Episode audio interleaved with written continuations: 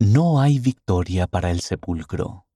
Por Reina I. Aburto, segunda consejera de la Presidencia General de la Sociedad de Socorro. On this glorious Easter Sunday, En este glorioso domingo de Pascua de Resurrección, nuestros niños cantan con alegría.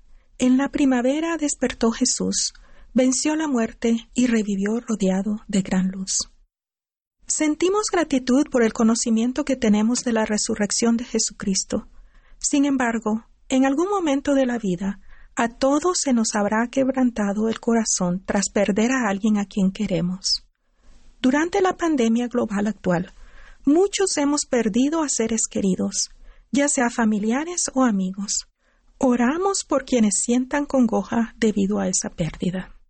El presidente Russell M. Nelson ha dicho, sea cual sea la edad, lloramos por los seres amados que se van. Ese llanto es una de las más profundas expresiones de amor puro. Más aún, no podríamos apreciar plenamente el gozo de reunirnos después, sin estas tristes separaciones de ahora. La única manera de evitar el dolor de la muerte es evitar amar en la vida. Podemos imaginarnos cómo se sintieron los amigos de Jesús que lo habían seguido y servido tras presenciar su muerte. Sabemos que ellos estaban tristes y llorando. El día de la crucifixión, sin saber lo que pasaría el domingo, seguramente les abrumaba la aflicción, preguntándose cómo seguirían adelante sin el Señor. Sin embargo, continuaron ministrándole a él aún en la muerte. José de Arimatea le pidió a Pilato que le diera el cuerpo de Jesús. Bajó el cuerpo, lo envolvió en una sábana, lo puso en su sepulcro nuevo e hizo rodar una gran piedra a la entrada de éste. Nicodemo trajo mirra y aloes y le ayudó a José a llevar el cuerpo y a envolverlo en lienzos con las especias. María Magdalena y otras mujeres siguieron a José y Nicodemo, vieron dónde pusieron el cuerpo de Jesús y prepararon especias aromáticas y perfumes para ungirlo. De conformidad con las estrictas leyes de la época, esperaron para seguir preparando y ungiendo el cuerpo, porque el sábado era el día de reposo. Entonces, muy de mañana el domingo, fueron al sepulcro. Al darse cuenta de que el cuerpo del Salvador no estaba, fueron a decirles a los discípulos, quienes eran los apóstoles de Jesús. Estos fueron con ellas a la tumba y vieron que estaba vacía. Salvo María Magdalena, todos se fueron preguntándose qué habría sucedido con el cuerpo del Salvador. María Magdalena se quedó a solas en la tumba. Solamente unos días antes había visto la trágica muerte de su amigo y maestro.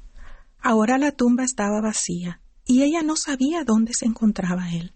Era demasiado para ella y lloró.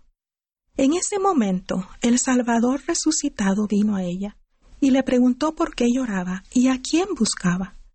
Pensando que quien le hablaba era el hortelano, ella le pidió que, si él se había llevado el cuerpo de su señor, se lo dijera para que ella se lo llevara. Me imagino que quizá el Señor le estaba permitiendo a María Magdalena que se acongojara y expresara su dolor. Entonces, él la llamó por su nombre y ella se volvió hacia él y lo reconoció. Ella vio al Cristo resucitado y fue testigo de su gloriosa resurrección.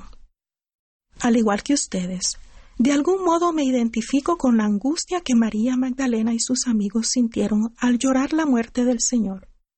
Cuando tenía nueve años, perdí a mi hermano en un devastador terremoto. Debido a que pasó de manera inesperada, me tomó tiempo asimilar la realidad de lo que había ocurrido. Tenía el corazón quebrantado por el pesar y me preguntaba ¿Qué sucedió con mi hermano? ¿Dónde está? ¿A dónde fue? ¿Volveré a verlo?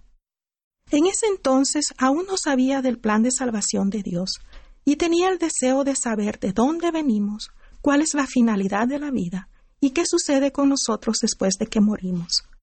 ¿Acaso no todos sentimos ese anhelo cuando perdemos a un ser querido o atravesamos por dificultades?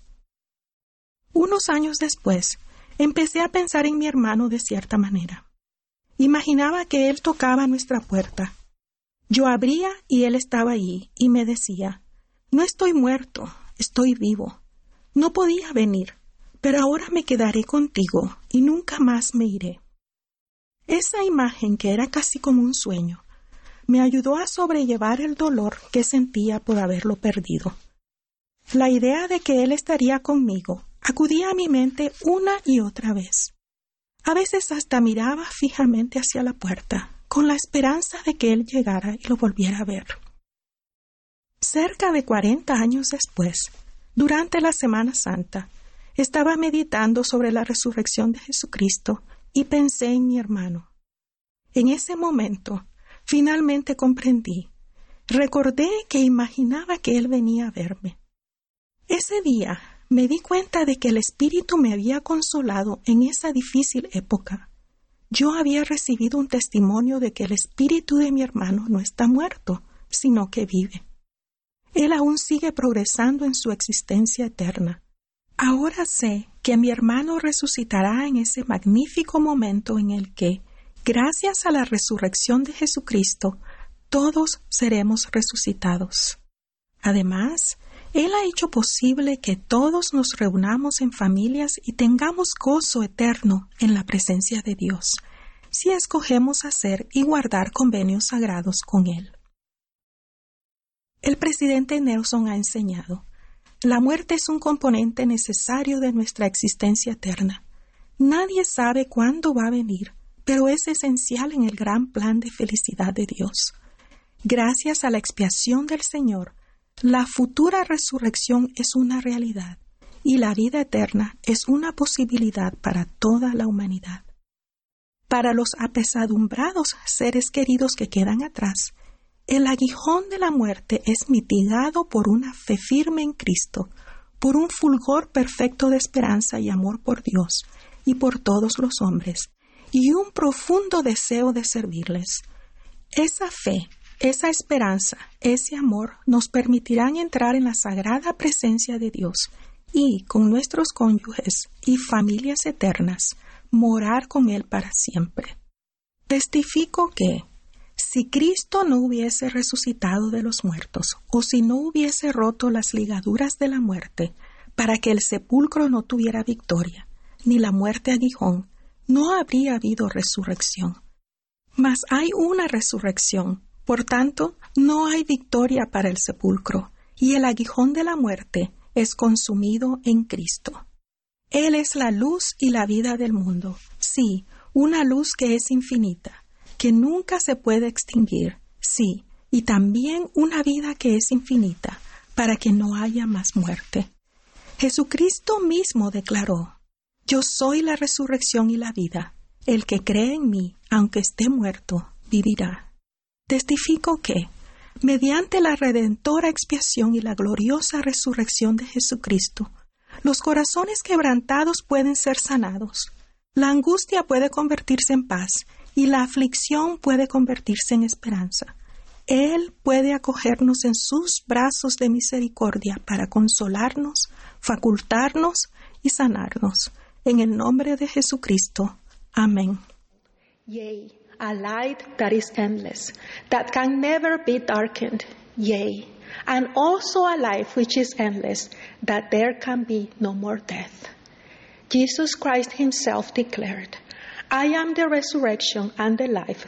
He that believeth in me, though he were dead, yet shall he live. I testify that through the redeeming atonement and glorious resurrection of Jesus Christ, broken hearts can be healed, anguish can become peace, and distress can become hope. He can embrace us in His arms of mercy, comforting, empowering, and healing each of us. In the name of Jesus Christ. Amen. Amen.